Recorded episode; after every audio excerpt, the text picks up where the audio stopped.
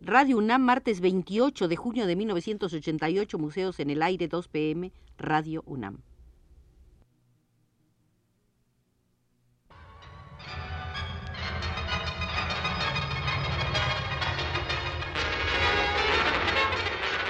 Radio UNAM presenta Museos en el Aire. Un programa a cargo de Raquel Tibol, quien queda con ustedes.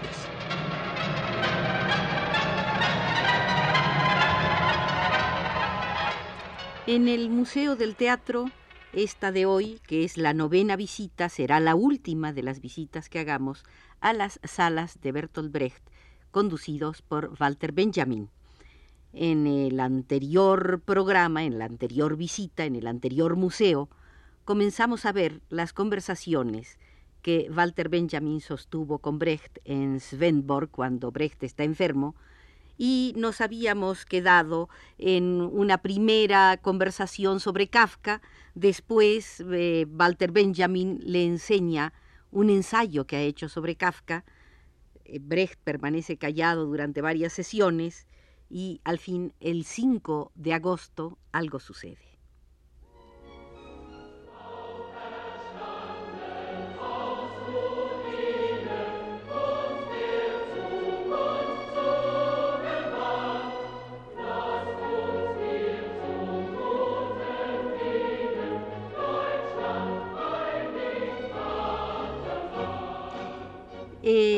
Se ha abordado el 5 de agosto de 1934, al fin, la conversación, el tema del ensayo sobre Kafka que ha escrito Walter Benjamin. Y consigna Benjamin en su diario sobre estas conversaciones lo siguiente. Un tema semejante eh, debiera haber sido abordado así. A Kafka hay que acercarse preguntando qué es lo que hace, cómo se comporta y sobre todo fijándose por de pronto más en lo general que en lo específico. Entonces se pondrá de manifiesto que vivió en Praga en un medio detestable de periodistas, de literatos que se daban importancia, que en un mundo tal la literatura era la realidad primordial, sino la única, que con esta manera de ver las cosas coinciden las debilidades y las fuerzas de Kafka, su valor artístico, pero también su múltiple inutilidad. Fue un joven judío que también pudiera prestarse el concepto de jovenario, una criatura indigente, poco simpática, una burbuja en la charca irisada de la cultura de Praga y nada más. Pero, sin embargo, hay ciertos lados muy interesantes. Se podría ponerlos de bulto. Habría que imaginarse una conversación de Lao Tse con el discípulo de Kafka. Lao Tse dice, Ea, discípulo de Kafka, las organizaciones, las formas de arrendamiento y de economía en la que vives, ¿te resultan inquietantes? Eh, sí. ¿Ya no te encuentras a gusto en ellas? No. ¿Una acción bursátil te resulta inquietante? Eh, sí. ¿Y todavía reclamas un jefe al que poder atenerte, discípulo Kafka? Eh, naturalmente que esto es recusable, dice Brecht, y yo rechazo a Kafka. Se pone luego a hablar de la parábola de un filósofo chino acerca de los padecimientos de la utilidad. En el bosque hay troncos de diversas clases. Los más gruesos se cortan para vigas de navío. De los menos gruesos, pero sin embargo vistosos, se hacen tapas para cajones y féretros. Los más finos se utilizan para varas, pero los raquíticos no sirven para nada. Escapan a los padecimientos de la utilidad. En lo que Kafka ha escrito, hay que andar con tanto cuidado como en este bosque. Encontraremos una serie de cosas muy utilizables. Las imágenes son desde luego buenas, pero el resto es secreteo y eso es indeseable. Hay que darlo de lado. Con la profundidad no se adelanta nada. La profundidad es una dimensión en sí, e, es eso, profundidad, y en ella nada cobra apariencia. Para terminar, explico a Brecht que meterme en Honduras es mi modo y manera de dirigirme a mis antípodas.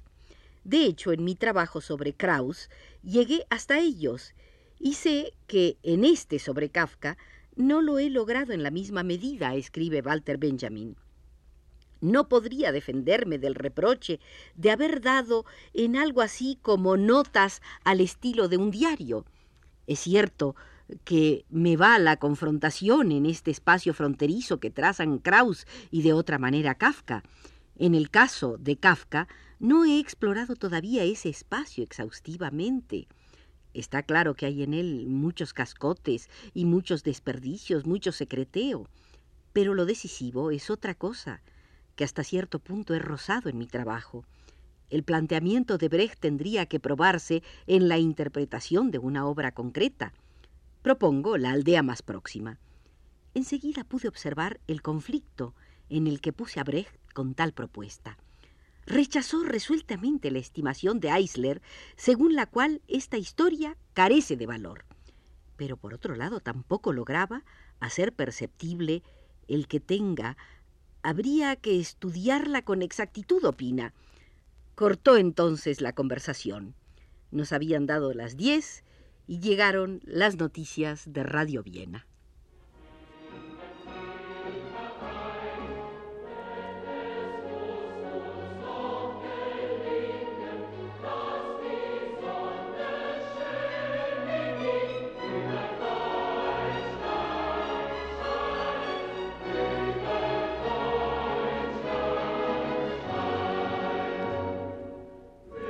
Después de haber visitado a Brecht el 31 de agosto de 1934, Walter Benjamin apuntaba, Anteayer un largo y soliviantado debate sobre mi Kafka.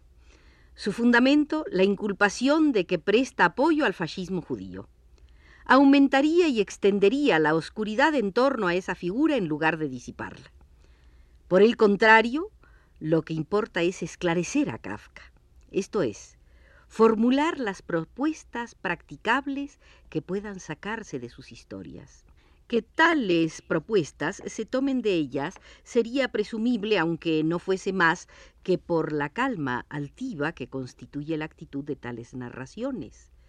Las propuestas habría que buscarlas en la dirección de las grandes catástrofes generales que acosan a la humanidad actual. Brecht eh, procura poner de bulto su impronta en la obra de Kafka. Se atiene predominantemente a el proceso. En esta obra, opina, hay sobre todo una angustia ante el crecimiento irretenible y voluntariamente inacabable de las grandes ciudades. Pretende conocer por propia experiencia la pesadilla con que esta idea carga al hombre en estas ciudades encuentran su expresión todas las mediaciones, dependencias, vericuetos en los que caen los hombres por su actual forma de existencia. Por otro lado, también encuentran su expresión en la exigencia de un jefe que para el pequeño burgués, en un mundo en el que cada cual se refiere al otro y se hurta a él, representa a ese que puede pasar por responsable de todos sus infortunios. Brecht llama a el proceso libro profético y dice, en la Gestapo se ve lo que puede llegar a ser la checa. La perspectiva de Kafka, la del hombre que está bajo las ruedas. A este respecto, Odradek es significativo. Brecht interpreta al vigilante de la casa como padre de familia con sus cuitas. Al pequeño burgués tiene que irle mal las cosas. Su situación es la de Kafka. Pero mientras que el tipo actual corriente de pequeño burgués, el fascista, por tanto, resuelve imponer frente a esta situación su férrea e indomeñable voluntad, Kafka apenas si se resiste a ella. Es un sabio. Cuando el fascista se plantea heroicamente, Kafka pregunta. Pregunta por las garantías de su situación pero esta es de tal índole que las garantías tienen que sobrepasar toda medida razonable. Es una ironía kafkiana que sea un empleado de seguros el hombre que no parece estar convencido de nada más que de la cualidad de todas sus garantías. Por cierto que su pesimismo ilimitado está libre de cualquier sentimiento trágico del destino, porque si su expectación del infortunio está calzada solo empíricamente y desde luego consumada, el criterio del resultado final lo pone con una ingenuidad incorregible en las empresas más cotidianas e irrelevantes, en la visita de un viajante de comercio o en una encuesta con los funcionarios. La conversación se concentró a trozos en la historia de la aldea más próxima. Brecht explica, es una réplica a la historia de Aquiles y la tortuga. Jamás llegará alguien a la aldea más próxima si compone la cabalgata de sus partes más pequeñas sin contar los incidentes. Porque para tal cabalgata la vida es demasiado corta. Pero el error está en ese alguien, ya que si se descompone la cabalgata, también deberá descomponerse al caballero, e igual que se acaba con la unidad de la vida, se acaba con su brevedad. Que sea tan corta como se quiera, de nada sirve puesto que a la aldea llega otro y no el que cabalgaba. Por mi parte, doy la interpretación siguiente. La verdadera medida de la vida es el recuerdo. Atraviesa la vida retrospectivamente como un relámpago, con tanta rapidez como se vuelve a hojear un par de páginas, llega el recuerdo desde la aldea más próxima al lugar en el que el caballero tomó su resolución. Que aquel para el cual, como para los antiguos, se halla la vida transformado en texto, lea dicho texto hacia atrás. Sólo así se encontrará consigo mismo y sólo así, huyendo del presente, podrá entenderlo.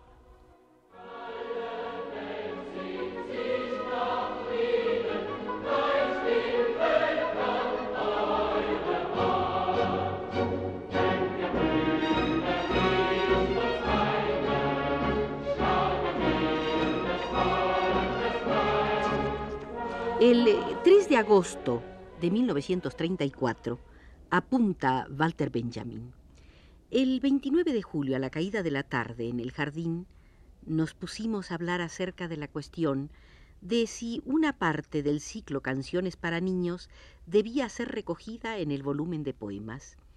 Yo no estaba por ello, ya que encuentro que el contraste entre los poemas políticos y los privados expresa demasiado claramente la experiencia del exilio, y no debiera el volumen quedar menoscabado por una recopilación dispar.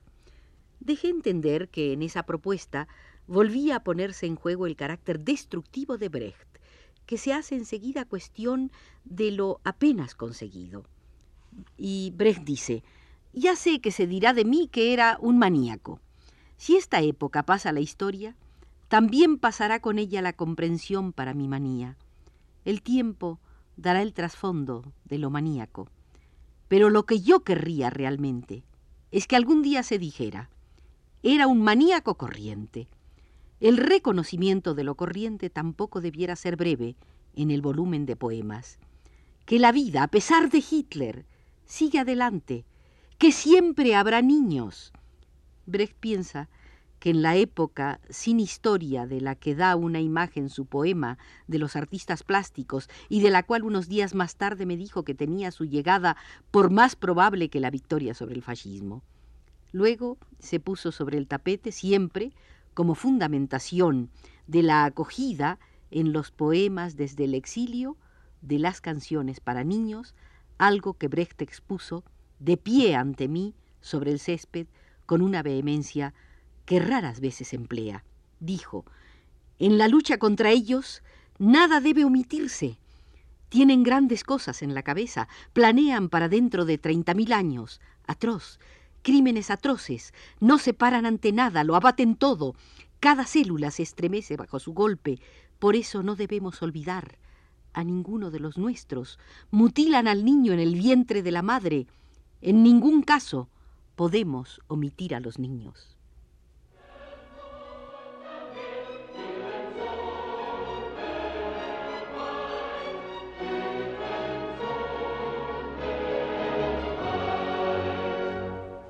Que quede esta frase de Brecht, en ningún caso podemos omitir a los niños frente a la réplica ante los fascismos y las dictaduras como un emblema final de la serie de visitas que hicimos al Museo de Teatro, a las salas Brecht, conducidos por Walter Benjamin y cuidados desde los controles por Arturo Carro.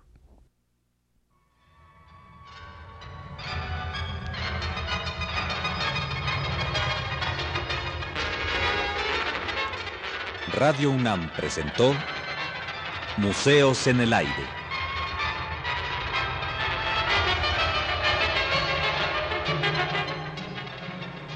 Un programa de Raquel Tibol.